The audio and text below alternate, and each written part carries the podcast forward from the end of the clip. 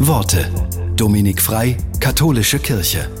Thomas Middelhoff, der ehemalige Manager von Karstadt Quelle, wurde 2014 wegen Steuerhinterziehung und Untreue zu drei Jahren Haft verurteilt. Über Demut sagt er Folgendes.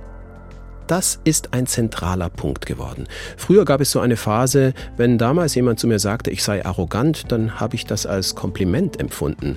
Damals war ich von Demut weit entfernt. Heute verbinde ich damit, dass man sich selbst sehr differenziert in die Gesellschaft und in sein persönliches Umfeld einordnet, dass man dankbar ist, dass man Hilfe annimmt.